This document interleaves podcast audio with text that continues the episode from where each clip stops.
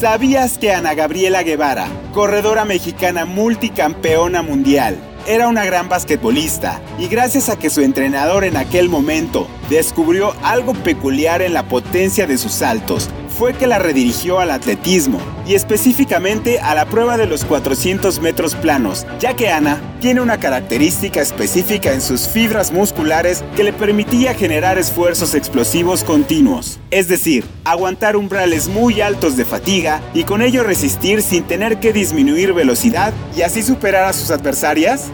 La ciencia nos dice que a mayor tolerancia muscular al ácido láctico, más posibilidades de éxito se tendrá en deportes de resistencia, potencia. En deportistas amateur se ha encontrado un indicador promedio de tolerancia al ácido láctico de 1.5 mililitros de lactato por centímetro cúbico de músculo un corredor de élite de pruebas de resistencia, potencia, como los 400 metros planos, tolera entre 3.5 y 4.5 mililitros de lactato por centímetro cúbico de músculo.